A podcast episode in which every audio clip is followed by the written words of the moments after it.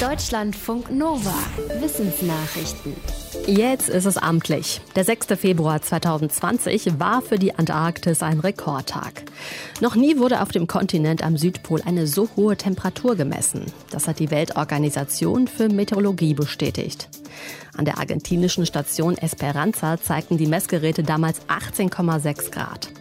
Das ist fast ein Grad wärmer als im März 2015. Da war der bisherige Rekord aufgestellt worden. Es hat mehr als ein Jahr gedauert, bis das Ergebnis jetzt bestätigt wurde, weil Fachleute die Messungen nochmal überprüft haben, wie das Wetter genau war und ob alle Geräte richtig funktioniert haben. Ein anderes Rekordergebnis wurde nicht anerkannt. Auch letztes Jahr im Februar hatte eine brasilianische Wetterstation in der Antarktis 20,75 Grad gemessen. Da hatte die Kommission aber Probleme beim Messgerät festgestellt.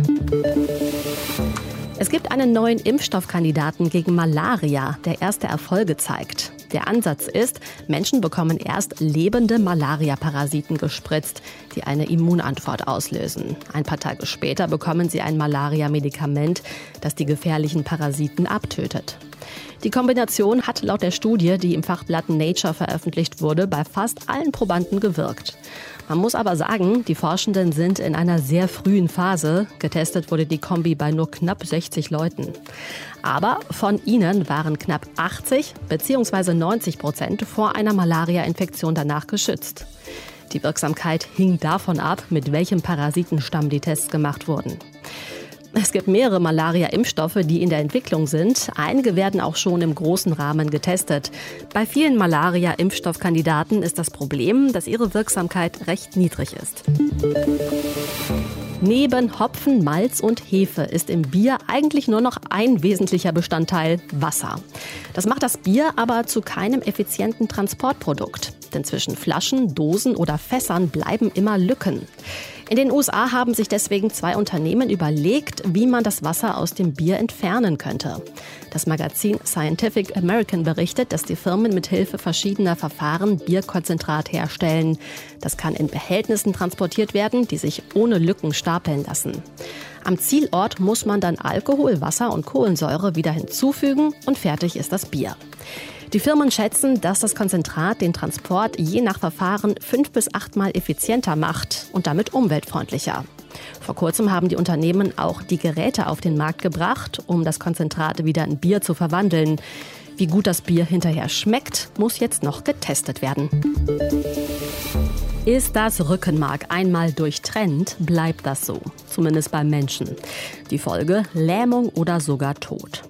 Einige Tiere können Nervenverbindungen aber regenerieren, zum Beispiel der Axolotl, ein Schwanzlurch aus Mexiko. Schneidet man ihm den Schwanz ab, wächst er nach, inklusive Nervenverbindungen. Dafür sorgen neuronale Stammzellen. Ein internationales Forschungsteam hat untersucht, was beim Axolotl nach einer Rückenmarksverletzung genau passiert. Die Forschenden haben festgestellt, dass sich die Stammzellen dann plötzlich synchronisieren.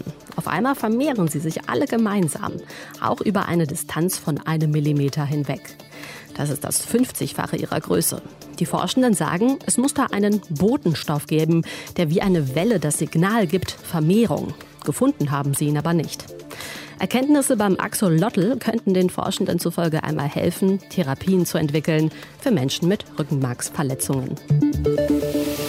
In vielen Ländern wird Leitungswasser mit Chlor desinfiziert. In höheren Dosen kann das giftig sein. Deshalb wird an anderen Methoden gearbeitet, Viren und Bakterien in Wasser abzutöten, damit Menschen überall sauberes Trinkwasser haben. Ein Ansatz ist da, statt Chlor Wasserstoffperoxid zu nutzen. Aber auch da müssen Chemikalien zugeführt werden, damit die Lösung haltbar ist und transportiert werden kann. Das senkt die Wirksamkeit. Eine mögliche Lösung haben jetzt Forschende der Uni Cardiff in Wales vorgestellt. Sie haben einen Katalysator entwickelt, der vor Ort Wasserstoffperoxid produzieren kann. Der Katalysator besteht aus Gold und Palladium und braucht zusätzlich nur Strom, um das Desinfektionsmittel herzustellen. Die Forschenden sagen, dass ihre Methode viel effektiver Viren und Bakterien abtötet als Verfahren, die derzeit genutzt werden. Die Forschung stehe zwar noch am Anfang, könnte aber das Thema Wasserdesinfektion revolutionieren. Kühe können Plastik zersetzen, beziehungsweise Bakterien in einem Bereich ihres Magens können es. Das hat ein Forschungsteam aus Österreich herausgefunden. Auf die Idee, das zu untersuchen, kam es, weil die natürliche Nahrung von Kühen viele pflanzliche Fasern enthält, wie Zellulose. Da dachten sich die Forschenden, wenn die Magenbakterien damit zurechtkommen, dann schaffen sie möglicherweise auch synthetische Fasern. Und tatsächlich, im Labor konnten Mikroorganismen aus Kuhpansen drei Kunststoffe abbauen, darunter PET, das in vielen Verpackungen und Textilien verwendet wird. Da an Schlachthöfen viel Kuhpansen anfällt, sehen die Forschenden darin einen realistischen Ansatz, um Plastik irgendwann mal umweltfreundlich zu verwerten. Deutschlandfunk Nova